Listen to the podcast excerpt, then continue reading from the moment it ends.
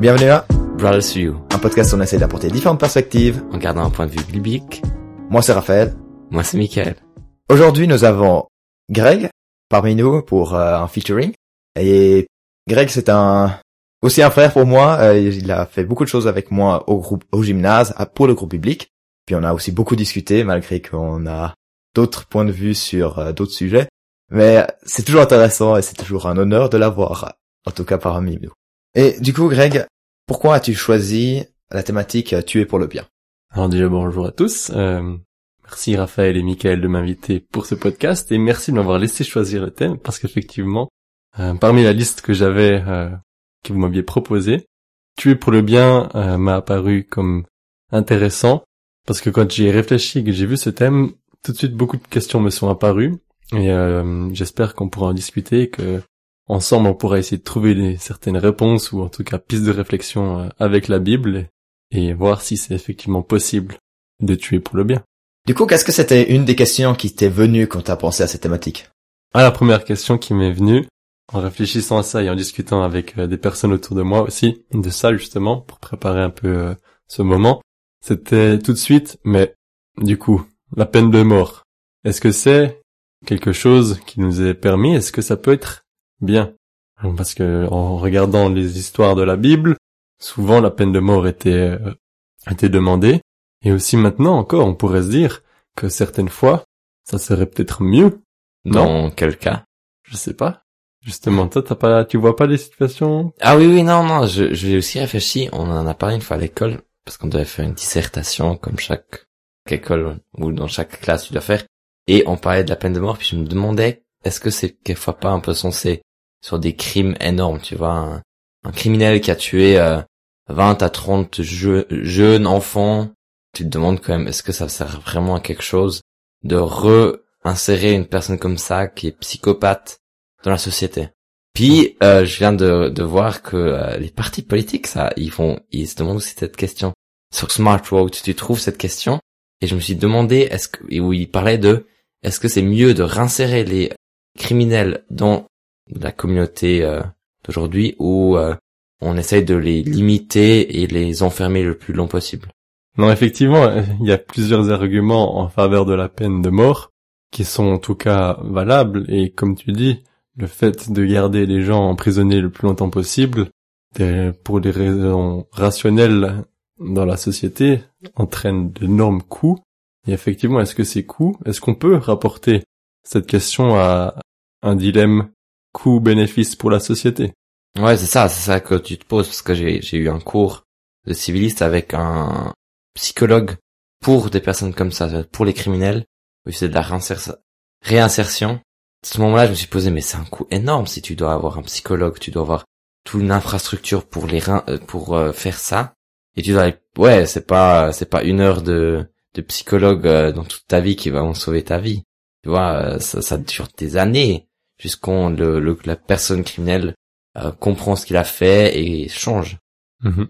Certainement, et là tu lui dis sauver sa vie, c'est certainement pas un psychologue qui va sauver sa vie en plus. Ouais, J'imagine que tu penses la même chose que moi, mais on s'entend. ouais, on s'entend. Mais moi, la question que je me pose, c'est est-ce que, alors, c'est plus censé de, parce qu'en gros, maintenant, au lieu d'avoir la peine de mort, c'est, euh, on les enferme à vie. Même si en Suisse, à vie, ça veut pas dire à vie. En tout cas, dans tous les cas, pour moi, les arguments rationnels sont tous en faveur de réintégrer la peine de mort. D'un point de vue purement stratégique et euh, économique, ça n'a absolument aucun sens. Mais, c'est là que je peux effectivement apporter une nuance peut-être. Qui sommes-nous pour se permettre ce jugement et cette autorité? Est-ce que Dieu nous la donne finalement ou comment est-ce qu'on on peut se positionner d'un point de vue éthique là-dessus Surtout que, ouais, économiquement, je dirais que on pourrait faire beaucoup de choses pour que ce soit plus rentable. Est-ce que l'esclavage, du coup, serait plus rentable là, si on la réintègre? Mais les gens sont pas forcément aptes à être esclaves. Et l'esclavage, c'est quand même différent que là, tu fais la réintégration de quelqu'un. Ce serait un, un exemple qui serait similaire pour moi, ce serait tout ce qui est avec AI. Tous les gens qui sont pas aptes de travailler. Est-ce que ça sert à vraiment à quelque chose de les financer et d'essayer de les pousser à travailler pour qu'on gagne de l'argent? Parce que ces mesures, ça coûte des fortunes, hein. Et euh, à la fin, quelquefois, tu, ton résultat est égal zéro. Et puis en plus, tu dois encore payer euh, l'AI pour toute ta vie. Et puis ça, c'est c'est, c'est, euh, vraiment purement rationnel. Hein. C'est pas mon avis. Purement rationnel, là aussi, ça a aucun sens. Mais c'est justement pour ça que moi je trouve l'économie ne devrait pas être le facteur. Euh, moi je dirais qu'on est qu'on devrait plus voir la vie humaine en tant que plus rentable, même juste ayant plus de valeur que le simple fait d'avoir des de gagner des sous, bien de gagner quelque chose euh, de manière capitaliste à travers euh, les situations. Mais après, il y a encore pour moi un, élément aussi quand même important où il faut aussi réfléchir, c'est est-ce que on est apte à changer cette personne qui ne commet pas à nouveau cette erreur? Ça, je trouve, c'est une question aussi importante à se, se poser. Parce que je crois qu'il y a des, des personnes, quand t'es psychopathe, t'es psychopathe. hein. Tu crois donc pas au pardon inconditionnel et à la puissance de la restauration de Dieu? Ça, non, là, je parle vraiment que pour argument pour le... Oui, mais moi je te dis justement un argument contre. un argument contre. Là, là, moi, je, euh, comment dire? Mais même si tu penses, ah, enfin même si on sait pas si la personne peut être réintégrée dans la société, comment tu le sais? C'est encore l'autre euh, question. Tu dois essayer. Et puis après, quand tu as essayé une fois, est-ce que après une deuxième fois ça aurait fonctionné? Même juste de manière rationnelle, où est-ce que tu mets la limite de nouveau? Puis pour cet exemple-là, c'est aussi euh, si, par exemple, on parle d'un meurtre, si ça se répète, tu perds une vie en gardant une vie. Tu vois ce que je veux dire? Alors, d'un côté, si on réfléchit en large comme ça, ça dire que potentiellement, tu juges pas une personne qui va mourir, mais tu euh, repousses la peine de mort sur une autre personne. Vous voyez ce que je veux dire? Oui, je vois ce que tu veux dire. Mais dans tous les cas, es-tu encore vraiment mandaté et euh, la personne que Dieu place pour reprendre la vie à la personne? Hein, Là, on peut justement voir un peu les arguments bibliques. Est-ce que la Bible nous le permet ou pas? Mais juste pour dire encore, euh, c'est, je dirais que c'est presque un point de vue un peu pessimiste de l'humain, de dire euh, ah mais il peut pas s'améliorer, éventuellement il va mourir tout à fait. Alors bibliquement, est-ce que toi tu connais des textes qui pourraient mandater pour la peine de mort, Greg? Ouais, si on prend rien que par exemple Lévitique 24, avec la loi du Talmud, où œil pour œil, dent pour dent, vie pour vie. Ça parlerait pour alors, on est d'accord. Ouais, c'est ce qu'on était en train de dire. Ouais, ouais, c'est... Comment est-ce que la Bible parle de la peine de mort? Et est-ce qu'on connaît des textes qui s- qui nous Dit le contraire. qui nous parlent en tout cas de ça? Ben alors si vous prenez euh, œil pour œil, dent pour dent, on peut citer Jésus qui dit mais euh, si que- quelqu'un te frappe, euh, t'as encore l'autre joue, etc. Donc en fait ça repousse, ça en fait tu ne vas pas venger. Jésus même il va donner sa vie pour ses ennemis.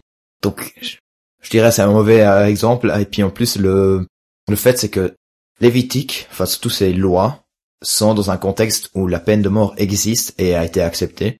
Et ce que je trouvais intéressant, c'est un article que j'ai lu euh, sur euh, Vibilex. Les, les chercheurs, ils sont, enfin, ils sont de l'avis que justement, en écrivant cela, théologiquement, tu pourrais dire, ok, c'est euh, Dieu a accepté la loi dans ce contexte. Donc euh, c'est Dieu travaille à travers ce que nous on a déjà, ce que nous on fait, et donc en fait, euh, c'est dans ce contexte-là, c'était approprié d'avoir des euh, lois pour la peine de mort. Mais maintenant, comme on n'en a plus, ça ne, vaut, ça ne sert à rien de le remettre, de le réinstaurer. Je sais pas si vous avez suivi, mais voilà. Ouais, donc avec ce raisonnement, la peine de mort, en tout cas tuer pour le bien, dans le cadre de la justice et du, de- du compte euh, pénal, ce serait plus valable. On pourrait plus tuer pour le bien pour la société dans ce sens-là. Bon, encore la question, c'est qu'est-ce que c'est le bien? Ce serait peut-être bien de définir ça avant de parler de tuer pour le bien alors. Mais tu sais ce que je viens de réfléchir, mais si on n'aurait pas eu la peine de mort, Jésus n'aurait pas pu être euh, mort et ressuscité. Si, c'est pas ça qui aurait empêché sa mort et sa résurrection. Dieu est aux commandes de l'histoire. Mais simplement, elle aurait été moins grandiose, moins publique et moins... Ouais, tu, tu, tu aurais tué comment? Tu crois qu'il y a personne qui est tué actuellement? Un meurtre? Ça, ça n'existe pas? Oui, non, non, oui. Un sacrifice? Oui On en a tous les jours oui. des, des, des martyrs qui sont élevés au rang euh, de stars parce qu'ils sont morts au champ du combat ou euh, dans la rue en se battant. Naël, le français qui s'est fait abattre d'une balle dans le dos parce qu'il était au volant d'une voiture. Le Floyd, George Ah ouais, Floyd. Ouais, ouais. Toutes Oui, ces non, personnes vrai, non, c'est mortes vrai, et érigées en, en star absolue. Jésus aurait trouvé un moyen d'être la star du moment. la star, star de la tendance. Mais, mais, si je peux dire quelque chose, euh, il y a quand même un, je sais pas, ça, me- ça me passait par la tête, j'ai pas encore développé tout ça, mais Jésus, il prend la place de Barabbas, alors il est le premier à libérer quelqu'un de la peine de mort. Est-ce que ce serait pas un exemple? Un exemple de quoi? De que c'est quelque chose de mauvais et qu'il faudrait libérer et donner grâce aux gens. Parce qu'on sait que Barabbas était le plus grand criminel de la région qui avait fait plein de choses et Jésus a pris sa place et donné grâce à lui. Est-ce que ce serait pas un exemple biblique caché pour dire la peine de mort donner grâce? Zbim, hein, j'ai pas fait la théologie mais je sais quelque chose hein.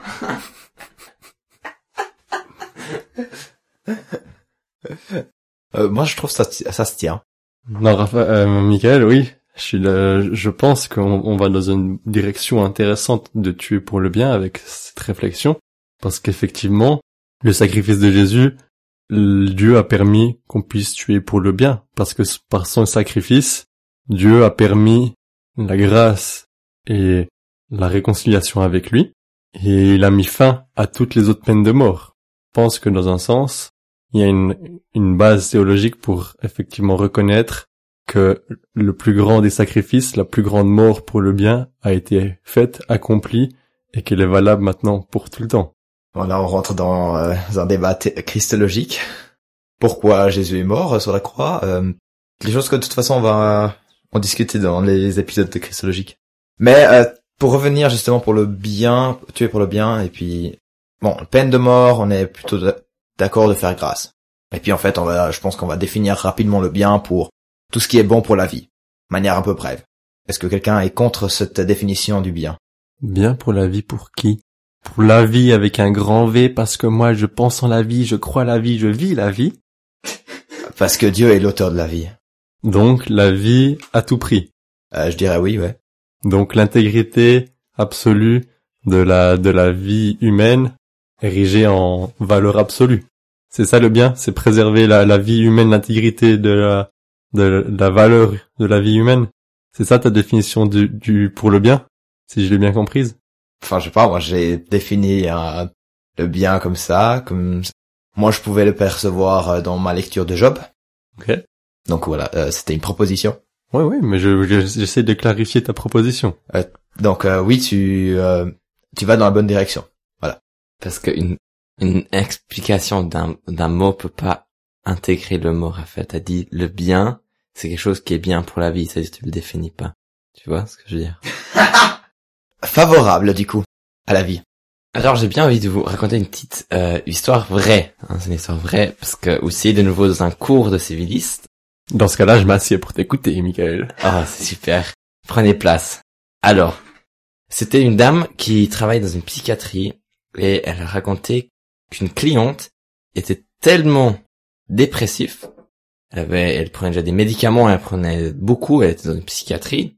Et puis, son plus grand vœu, c'était de mourir parce qu'elle avait plus de souffrance dans la vie que quand elle est morte. Pour elle. Et en Suisse, tu peux pas, comme institution, tu peux pas amener une personne au suicide, ou euh, au suicide contrôlé, ou suicide accompagné, on appelle ça. Et c'est pour ça qu'ils ont créé une, commission d'éthique, c'est-à-dire, je crois que c'était quatre ou cinq, qui ont discuté sur le fait qu'est-ce qu'ils font avec cette personne. Parce que s'ils la relâchaient incontrôlée, elle serait mis, euh, elle serait sautée du, du premier pont, elle serait, elle serait tuée tout de suite. Si on la laissait euh, dans la psychiatrie, elle serait restée à jamais là-dedans, prendre des médicaments tous les jours et souffrir tous les jours. Et maintenant, je veux savoir qu'est-ce que vous pensez de cette situation? Il faut vraiment comprendre que cette personne, elle souffrait. C'était pas euh, oh ça je vais pas bien. Euh...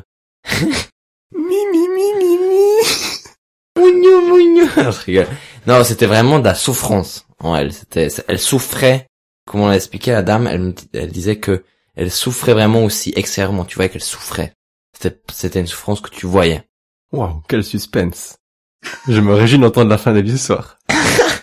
non, plus sérieusement, euh, effectivement, tu nous amènes sur un, un autre point de tuer pour le bien. On a déjà vu la peine de mort dans la justice. On a évoqué le sacrifice de Jésus, où on a dit que c'était une mort pour le bien. La première une mort pour la justice, euh, plus forcément bien. Et là, la mort pour la libération des souffrances. Est-ce que c'est quelque chose qu'on peut accepter et reconnaître? Parce que si on reprend la définition de notre cher Raphaël qui est tuer pour le bien, c'est de tuer pour préserver la valeur de la vie humaine. En accompagnant quelqu'un au suicide, on ne protège plus la valeur de la vie humaine et du coup on ne peut pas tuer pour le bien dans ce cas-là. Ouais, mais t'as, mais oui.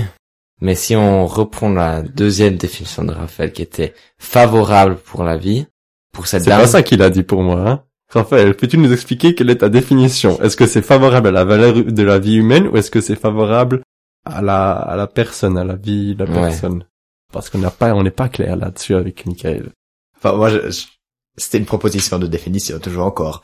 Je dirais que, enfin, pour moi, là, comment je pense à la vie, c'est un grand V, donc euh, vie de manière générale, et donc aussi de la personne. Et puis, maintenant, c'est la question est-ce que la souffrance ne serait pas du coup quelque chose qui ne permet déjà pas cette vie et du coup devrait être terminée? Enfin, je, je, sais que de toute façon ma définition, elle est un peu contradictoire avec de tuer, parce que je le bien, je le définis par rapport à la vie, mais tuer, ça la termine. Ça veut dire à peine t'as la souffrance, il faut te tuer. c'est ça, moi, moi, j'ai, j'ai réfléchi aussi et je me suis dit, si elle souffre tellement, et c'était pas, elle était pas pendant quelques mois, dans cette psychiatrie, elle était longtemps là-bas, j'ai l'impression que ça lui fait, c'est meilleur pour elle de mourir que de rester. Dis donc, mon cher Michael, tu as vraiment un souci avec la foi dans la rédemption et du pardon du Christ? Alors la prochaine fois, je te dis, tu vas toquer à sa porte et fais Bonjour, on est les euh, témoins de Jéhovah et on voudrait prier pour vous, puis après on verra. Non, je rigole. Non, je, je sais ce que je sais ce que tu veux dire, mais je me demande si on si on dirait maintenant, elle aurait même essayé ça, puis ça aurait pas marché. Qu'est-ce qu'est-ce que tu ferais? Est-ce que tu attendrais encore trois ans? Et tu prierais pendant trois ans? Amen. La foi, la persévérance. Certes, je ne vais en aucun cas comparer ces souffrances aux miennes ou aux celles que je- on pourrait rencontrer dans un quotidien dit facile. Mais chacun à notre échelle, on est dans la souffrance, on a des luttes, on a des combats, et Dieu nous équipe tous et toutes avec les mêmes armes, avec la même foi, la même espérance, que nous serons dans des corps restaurés avec lui, parfaitement en paix dans l'amour, et que jusque-là, notre chair souffre, notre chair lutte, et que nous avons à, à chaque jour vouloir dépendre pleinement de Jésus, et de, de lui faire confiance que son sacrifice suffit, et qu'on peut déjà maintenant vivre avec ses promesses, tout en ayant les conséquences de notre péché. Enfin, moi, je trouve que c'est, cette thématique, elle ouvre pas mal de choses, euh, surtout par rapport à la souffrance, pourquoi Dieu la permet. C'est encore une autre question, mais on va pas débattre maintenant. Ben, moi, pour moi, je trouve, c'est important, justement, de garder cette vie. Et je pense qu'à, éventuellement, après la persévérance comme ça, il y aurait eu un but, ou bien toute cette attente aura pu être euh, récompensée, entre guillemets, par justement une, euh, ben, par la rédemption et puis aussi par euh, le nouveau ciel au plus tard. Mais moi, ce que je me demande, à quel prix la persévérance? Parce que maintenant, supposons, À quel prix économique ou à quel prix prix personnel? personnel et souffrance? À quel prix ça vaut la peine Maintenant, on prend, on prend un exemple. On va le, on va le mettre à, à nous. C'est-à-dire, notre maman, c'est cette personne qui a la psychiatrie. Et elle souffre beaucoup. Et en gros, la seule personne qui croit qu'elle va retrouver la vie, ce serait notre famille et le- l'entourage. Et à quel prix on devrait laisser cette souffrance durer, durer, durer pendant trois ans, sans savoir, peut-être, qu'on sera libéré? Pour moi, ça rejoint vraiment tuer pour le bien, c'est un thème. On voit justement, pour moi, la connexion, elle se fait là maintenant, en voyant que avec euh, tuer pour la justice, tuer pour la, le, le confort, si on veut, ça rejoint une même et centrale question. Est-ce que Dieu nous donne cette autorité et cette responsabilité de, de, de choix de vie et de mort sur les gens et sur nous-mêmes? Et on a discuté de ça et on a remarqué que non, dans la justice, ça fait peu de sens. T'es qui, qui est-ce qu'on nous sommes pour juger quelqu'un et de, ne pas croire en sa réinsertion? Et je pense que là, justement, vraiment, et pourtant ça a un prix pour la société, hein, justement, de, de, de garder quelqu'un et de vouloir essayer de le réinsérer. Et pourtant on le fait. Et là, pourquoi est-ce qu'on serait pas prêt à garder quelqu'un dans sa souffrance, en l'accompagnement, et en croyant que Dieu a une réponse à lui donner et qu'on le fasse à n'importe quel prix? Parce qu'on est prêt à le faire pour quelqu'un qui a tué, qui prend la vie aux autres et ce genre de choses. C'est un très bon point, je, euh, je trouve. Et puis la question c'est aussi après la limite, euh, dans le sens est-ce que du coup si trois ans c'est trop, est-ce que pourquoi pas deux ans, pourquoi pas une année, un mois, à partir de quand est-ce que faut euh, intervenir? Je dirais pr- après là on parle vraiment de manière rationnelle. hein. C'est pas du tout essayer de répondre à une question que quelqu'un est en train de passer personnellement, parce que je pense que dès qu'il y a quelqu'un qui souffre vraiment et qu'on le voit et qu'en fait son plus grand vœu et notre plus grand vœu c'est qu'elle soit libérée je me demande à quel point on peut les gens vont faire des exceptions bien vont se dire non c'est le bon choix et je dirais même à la fin on ne saura jamais si c'est le bon choix ou pas enfin on, on le saura éventuellement sur la nouvelle terre mais qui sommes-nous après pour juger pour ce, euh, pour ce choix? J'ai bien envie de relancer la question, mais avec une nouveauté dessus. Maintenant, on prétend qu'on la garde en vie. Et on prie jusqu'à sa mort naturelle. On prie, on prêche l'évangile. On prie et on prêchait le- l'évangile. Jusqu'à sa fin de sa vie, elle a souffert et elle a pas changé d'état. Est-ce que, qu'est-ce qu'on ressortirait de bien de cette vie? Qu'est-ce qu'on sortirait de, où est-ce, qu'est-ce qu'on pourrait dire que, oui, ça valait la peine? Pas pour nous, hein, pour elle. Ben, c'est important de dire justement pas pour nous, parce que pour nous, je dirais que c'est assez, voilà, on, on a pu euh, grandir peut-être dans la foi, etc. Pour elle, pour cette personne-là, faudrait demander à cette personne.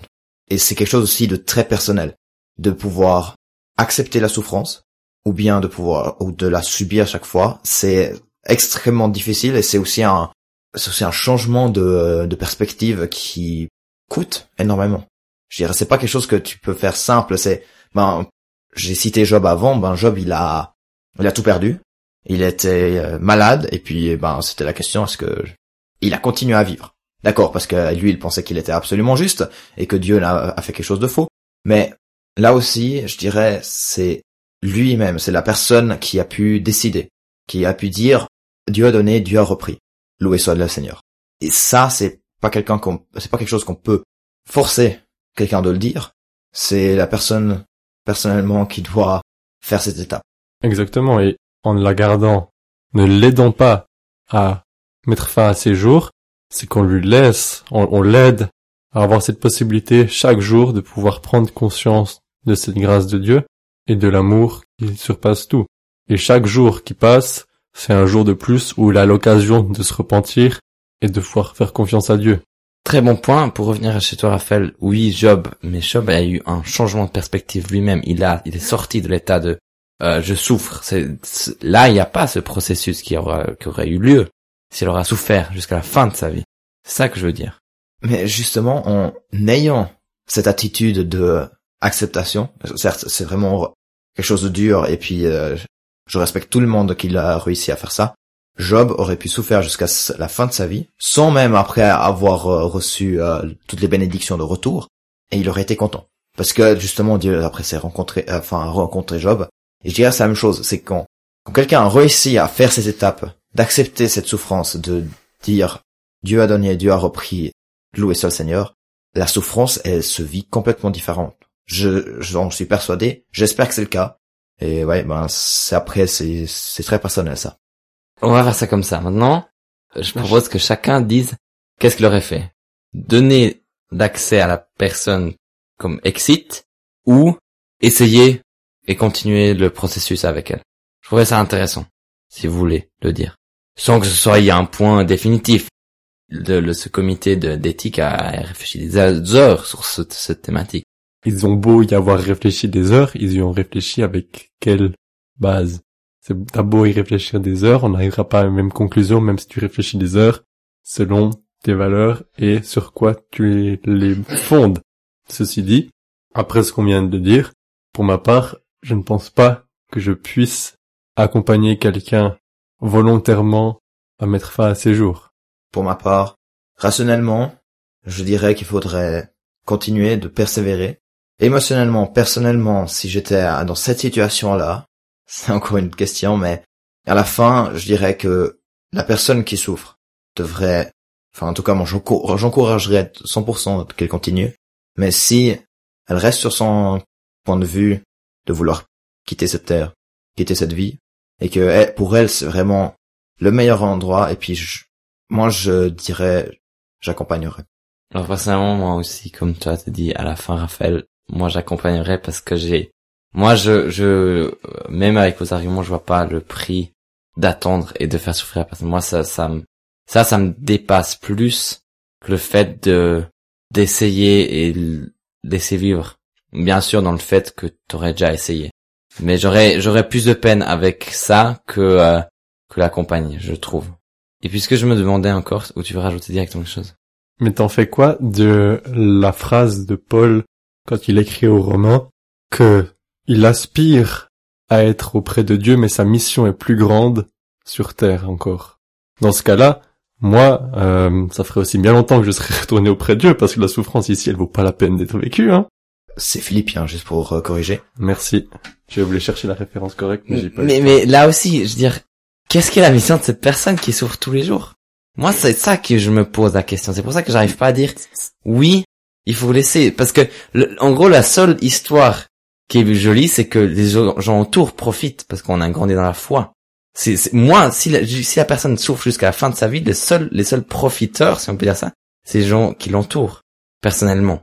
Mais du coup, tu serais prêt à l'accompagner.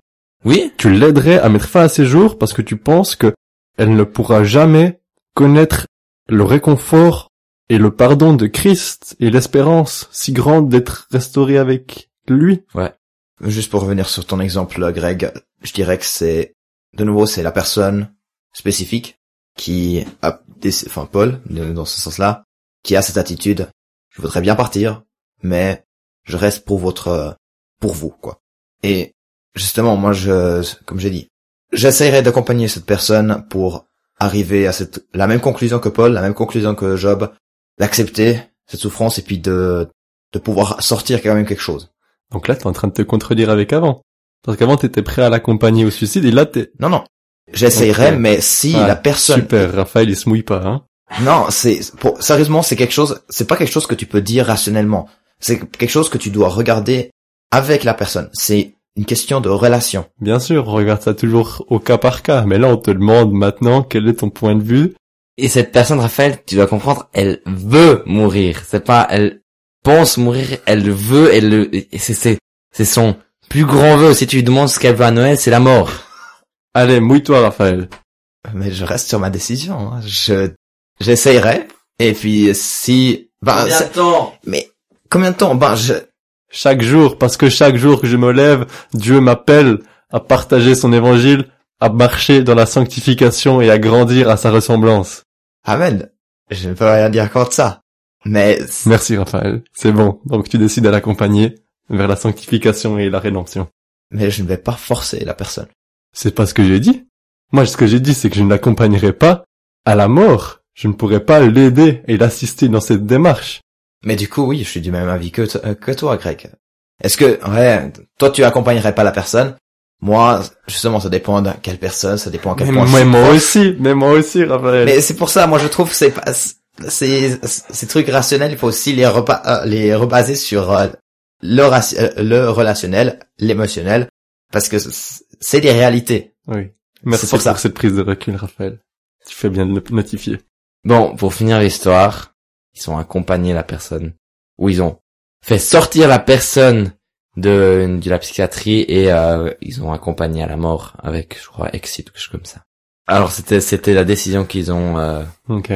Mais j'en ai reparlé avec quelques-uns, beaucoup euh, d'éducateurs ou des gens qui ont qui ont aussi euh, un peu travaillé dans la psychologie, puis ils, ont, ils étaient assez bluffés de cette décision-là, parce qu'ils étaient presque persuadés qu'ils ont dit non, on, la, on le garde en vie. Alors euh, là aussi, on voit déjà qu'il y a il y a différents avis. Mais donc là, on a vu plusieurs cas et moi, il y a encore un cas qui m'intéresse que j'aimerais parler avec vous avant de pouvoir finir. On a vu la justice, on a vu la souffrance. On pourrait, avec la souffrance, pour moi, intégrer euh, la notion euh, d'avortement et tout ça. Donc, on va pas encore développer une fois la même chose. Mais encore un cas différent, ce serait la mise à mort, tuée pour le bien, dans le cas de conflit, de guerre, en tant que soldat. Est-ce qu'en tant que soldat, on serait appelé à Est-ce qu'on a, on peut avoir une autre approche euh, dans ce cas-là, où le point de vue qu'on a adopté jusqu'à maintenant, avec le sacrifice et la mort pour le bien de Christ une fois pour toutes, prévaut aussi, et donc on ne devrait plus avoir cette légitimité et cette responsabilité de l'épée que l'État nous confie. Alors, historiquement, c'est assez intéressant que les premiers chrétiens, ils étaient tous contre euh, la guerre. Donc, en fait, euh, tous les soldats qui sont devenus chrétiens ont arrêté d'être soldats. C'est quelque chose qui est revenu après avec euh, Constantin. Oui, ça doit être Constantin, le, le, premier empereur qui se convertit. Oui. Exact. Et là, en fait, de plus en plus après, la, la croix devient le symbole de la victoire. Donc déjà, la croix avant, c'était pour les premiers chrétiens, c'était quelque chose de honteux, surtout parce que justement, il y a toujours encore le contexte de la crucifixion. La crucifixion n'est pas quelque chose de beau. Et après, du coup, la crucifixion n'est plus acceptée et la croix devient le symbole de la victoire qu'on a en Christ, aussi pour les soldats. C'est intéressant qu'il y ait eu euh, ce changement. En tout cas, bibliquement, on peut encore euh, rajouter que la conquête du pays promis, que Dieu a ordonné, comment est-ce que ça envoie, est-ce que Dieu peut encore aujourd'hui nous utiliser en tant que pour amener sa justice à lui? Certains, certaines guerres sont euh, sont argumentées dans ce, ce sens-là. Pas quand c'est ce qu'il est publié ce podcast, mais ça fait deux jours que la guerre a été déclenchée en Israël, donc ça reste d'actualité effectivement. Ton propos est tout à fait juste. Cet argument en tout cas est encore bien utilisé, mais est-ce que cet argument, en tant que chrétien, on peut aussi le considérer et euh, le valider? Faut-il utiliser la violence, la violence pour évangéliser? Sous question, exactement. Croisade. enfin, la violence pour évangéliser, c'est quelque chose d'autre que de tuer. Ou bien... La guerre en question pour la conquête du pays d'Israël, c'était d'amener la justice divine sur ses peuples et d'établir son peuple comme représentant tout à fait dans ce pays et donc écraser les autres pour finalement montrer comment bien vivre. Donc amener une meilleure culture, amener un peuple saint. C'est une interprétation en tout cas, oui, mais moi je dirais que évangéliser c'est encore quelque chose d'autre. Quand tu parles d'évangélisation avec violence, moi je pense justement à la conquête avec euh, dès que l'État est devenu chrétien avec euh, Constantin et puis un peu plus tard, ben là ils ont dit ben ou bien vous vous convertissez ou bien on vous tue. Point barre. Ce qui n'était pas le cas pour euh, Israël. Israël avait l'ordre de tuer tout le monde. C'est pour ça. Moi, je dirais, en tant que chrétien, justement, avec l'histoire que les premiers chrétiens n'étaient pas du tout soldats, je dirais qu'il faut pas être pour la violence, pour, enfin, la guerre, dans ce sens-là. Donc, en tant que soldat, on ne sommes pas non plus appelés à tuer pour le bien, défendre son pays et sa patrie, ses valeurs qu'on pense justes, parce qu'on a toujours grandi dans ce pays, ne sont pas tués pour le bien.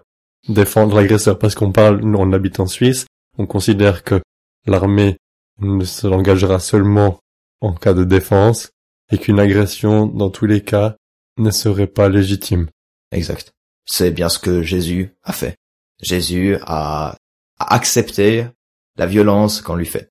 Il n'a pas, il n'a, il s'est pas défendu. Il aurait pu amener toute une euh, légion d'anges, mais il ne l'a pas fait. Donc on n'a pas besoin d'armée en Suisse. Oui, si on veut faire une conclusion comme ça, oui. Moi, je suis aussi, enfin, je suis aussi pour là plutôt un pacifisme total, mais ça, c'est idéaliste. Ça, j'en suis conscient. Okay. Je sais pas si cette question était pertinente à la fin, mais au moins on a le point de vue maintenant euh, de Raphaël. Mais du coup, est-ce que toi t'es pour le fait qu'on ait une armée qui nous protège? Que dans le sens, est-ce que est-ce que tu irais défendre la Suisse en cas de guerre? Est-ce que tu irais tuer les attaquants en, cas, en cas de guerre? Réponse non réfléchie et de mon arrière-plan familial, culturel jusqu'à maintenant, et de mon expérience militaire, oui j'y vais. C'est pas pour rien que j'ai fait l'armée jusqu'à maintenant.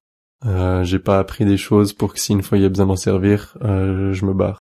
Après, ça c'est parce que jusqu'à maintenant les choix qui m'ont emmené m'ont fait prendre certaines responsabilités et euh, certains avec certaines choses dans l'armée. Mais comme tu le dis, est-ce que Dieu vraiment m'appelle à défendre mon pays étant donné que pourrait très bien descendre tous ces tous ces anges et tout? Mais je ne pense pas que ça soit le cas, qu'il le fasse dans un contexte comme ça. Et que du coup, il puisse aussi très bien utiliser nos forces humaines, nos forces euh, terrestres pour défendre effectivement une nation qui le sert. Mais est-ce que la nation actuellement le sert? Ça, j'en suis pas sûr. Mais comme je pense que Dieu peut quand même utiliser, nous utiliser pour défendre un système juste, ou en tout cas moins pire, que j'ai l'impression que la Suisse essaye maladroitement de faire, je pourrais y aller. Je sais pas si c'était clair mon. c'est bien, mais je trouve hyper intéressant que à ce sujet-là, tu changes d'avis. oui, sur ce point, effectivement, je change d'avis comparé jusqu'à maintenant dans la discussion, parce que je ne considère plus que je suis responsable de moi et que c'est mon opinion qui doit prévaloir sur les autres, mais je considère qu'en étant citoyen et en étant membre de l'armée, on est membre de la force militaire de l'État et Dieu confère à l'État certains pouvoirs et certaines obligations, certains devoirs. Je trouve assez euh, drôle que tu l'appliques que à ce fait-là et pas à l'autre fait. Pourquoi Dieu n'aurait pas donné la force à l'État de enlever la vie aux gens qui souffrent? Parce que là, en théorie, tu enlèves la vie aux gens qui souffrent moins. Et pour toi, c'est ok. Tu vois ce que je veux dire? Il y a cette notion d'agression pour moi, de défense. Du, la veuve et de l'orphelin. Ça veut dire que tu irais pas en attaque, tu défendrais seulement. oui, ça c'est sûr. je ne pourrais jamais attaquer. Ok.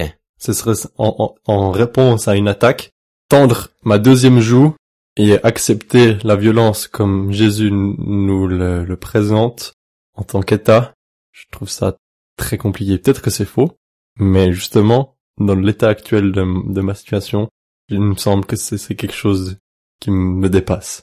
Enfin, en parlant de ça, moi, j'ai, je ne pouvais que penser à Dietrich Bonhoeffer, qui est euh, un théologien allemand et qui a été partiellement dans l'opération Valkyrie, qui était là pour tuer Hitler. Et de ce que moi je, me souviens de Dietrich Bonhoeffer, de mes discussions aussi par rapport à lui, il a dit à la fin, ce que je fais est faux, mais ce serait pire de ne rien faire. Donc les deux options sont mauvais, mais l'une est juste moins bonne que l'autre. Et du coup, ma question, enfin une question que je pourrais te poser, c'est qu'est-ce que tu fais si l'État suisse devient tout, d'un coup euh, nationaliste et il veut attaquer? Bon, ça serait très mauvais. Mais qu'est-ce que tu ferais dans cette situation? Est-ce que tu, ou bien si on avait un dictateur, est-ce que tu irais tuer ce dictateur? Est-ce que tu le laisserais? Qu'est-ce qui se passe dans ta tête? C'est intéressant la question. J'allais aussi te la poser, la, la, poser en tout cas. De là, on parle d'une situation d'un soldat dans un pays euh, dans lequel on a grandi, et j'imagine, par exemple, là, une, une dictature qui va à l'encontre donc pleinement plan de Dieu et de la structure étatique qui reflète Dieu. Et là, je pense pas que je puisse, parce que dans un état dictatorial, rien qu'être chrétien, c'est déjà en soi quelque chose de pas possible. Il y aurait vraiment trop de choses à l'encontre de, de ma, de ma foi. Et donc suivre ce, ce, ce gouvernement ne serait pas possible déjà en amont. Donc le suivre dans, dans un conflit d'agression, encore moins. Parce qu'en fait, revenons sur nos premiers chrétiens, qu'ils étaient sous la dictature romaine, on peut dire, eux, ils n'ont jamais, enfin, il y a que très rarement, je pense, mais la majorité des chrétiens n'ont pas levé l'arme contre l'État. Ils ont accepté comme Paul leur a dit, pour que eux-mêmes ne soient pas juste euh, détruits aussi. C'était peut-être aussi le fait qu'ils étaient pas assez nombreux pour ça, ou qu'ils avaient une autre priorité. C'est encore l'autre question. Mais en tout cas, ce qui est intéressant, c'est que, juste comme j'ai dit, Jésus lui-même a accepté le, enfin, l'acte de violence contre lui. Il ne s'est pas révolté. Est-ce qu'il y avait encore quelque chose que vous vouliez discuter, ouvrir? Moi, je me, je me pose la question, est-ce que ce serait pas un plus grand témoignage de se défendre sans armes pour les autres? Je sais pas, je, je vous connaissez de la chanson, euh, Before Me, The World Behind Me. Vous connaissez l'histoire d'air? C'est un gars, c'est un, un, missionnaire qui est en Inde, euh, il a dû, euh, il a dû choisir si de quitter sa foi avec sa famille. Il a dit non, il s'est fait tuer, je crois toute sa famille aussi. Et après, le village a eu un, un réveil. Et est-ce que ça, ça s'appliquerait pas aussi à ce principe-là si un pays nous attaque? En disant non, c'est pas nos valeurs de vous tuer, de nous défendre et tendre notre notre joue, est-ce que ce serait pas un plus grand témoignage comme ça? Oui, effectivement, si Dieu est la priorité absolue de toute la nation et de tout le pays. Ce serait un choix volontaire de la nation de reconnaître non, on, on veut suivre Dieu et reconnaître, mais comme actuellement les politiciens ne sont pas comme ça et que l'État ne suit pas ça, je, je serais prêt à quand même défendre cet État moins pire. Mais effectivement, clairement, on doit prier pour nos, nos autorités pour qu'elles tendent à vouloir servir Dieu parfaitement et, dans, et en voulant suivre ses principes, en lui obéissant en toutes choses. Mais ça demande un réveil national de nos autorités et un suivi euh, fidèle. C'est pour ça qu'effectivement la persécution de l'Église est une autre question dans laquelle effectivement j'aurais pas forcément le point de vue et je prendrais pas forcément les armes parce que l'Église est le corps uni de Christ qui veut le suivre et lui obéir et du coup le servira et voudra témoigner en étant son exemple et vraiment suivant son exemple parfait. Mais comme l'État actuellement ne veut pas suivre l'exemple parfait de Dieu, mais qu'il tend quand même à avoir des valeurs qui sont inspirées de l'histoire judo-chrétienne, qui sont quand même des valeurs qui maintenant, certes, parfois divaguent, mais quand même dans un fond, sont moins pires que le reste, je les défendrai. Je pense qu'on conclut ici. Tu voudrais poser ta question au final? Est-ce qu'on peut tuer pour le bien? Dans l'idéal, non, pour moi. Un disciple de Christ ne pourra pas tuer pour le bien en voulant suivre l'exemple de Jésus.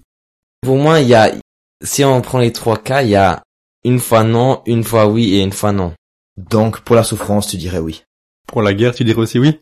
Attends, voilà pour Raphaël. Pour la guerre, non, personnellement. Donc, on espère que vous avez pu apprendre un peu euh, les, cette complexité de cette thématique. Peut-être vous avez un autre point de vue que nous trois. Dites-le nous, écrivez-le nous, vous connaissez, et puis on vous dit... Merci d'avoir écouté. Et au prochain épisode de... Brother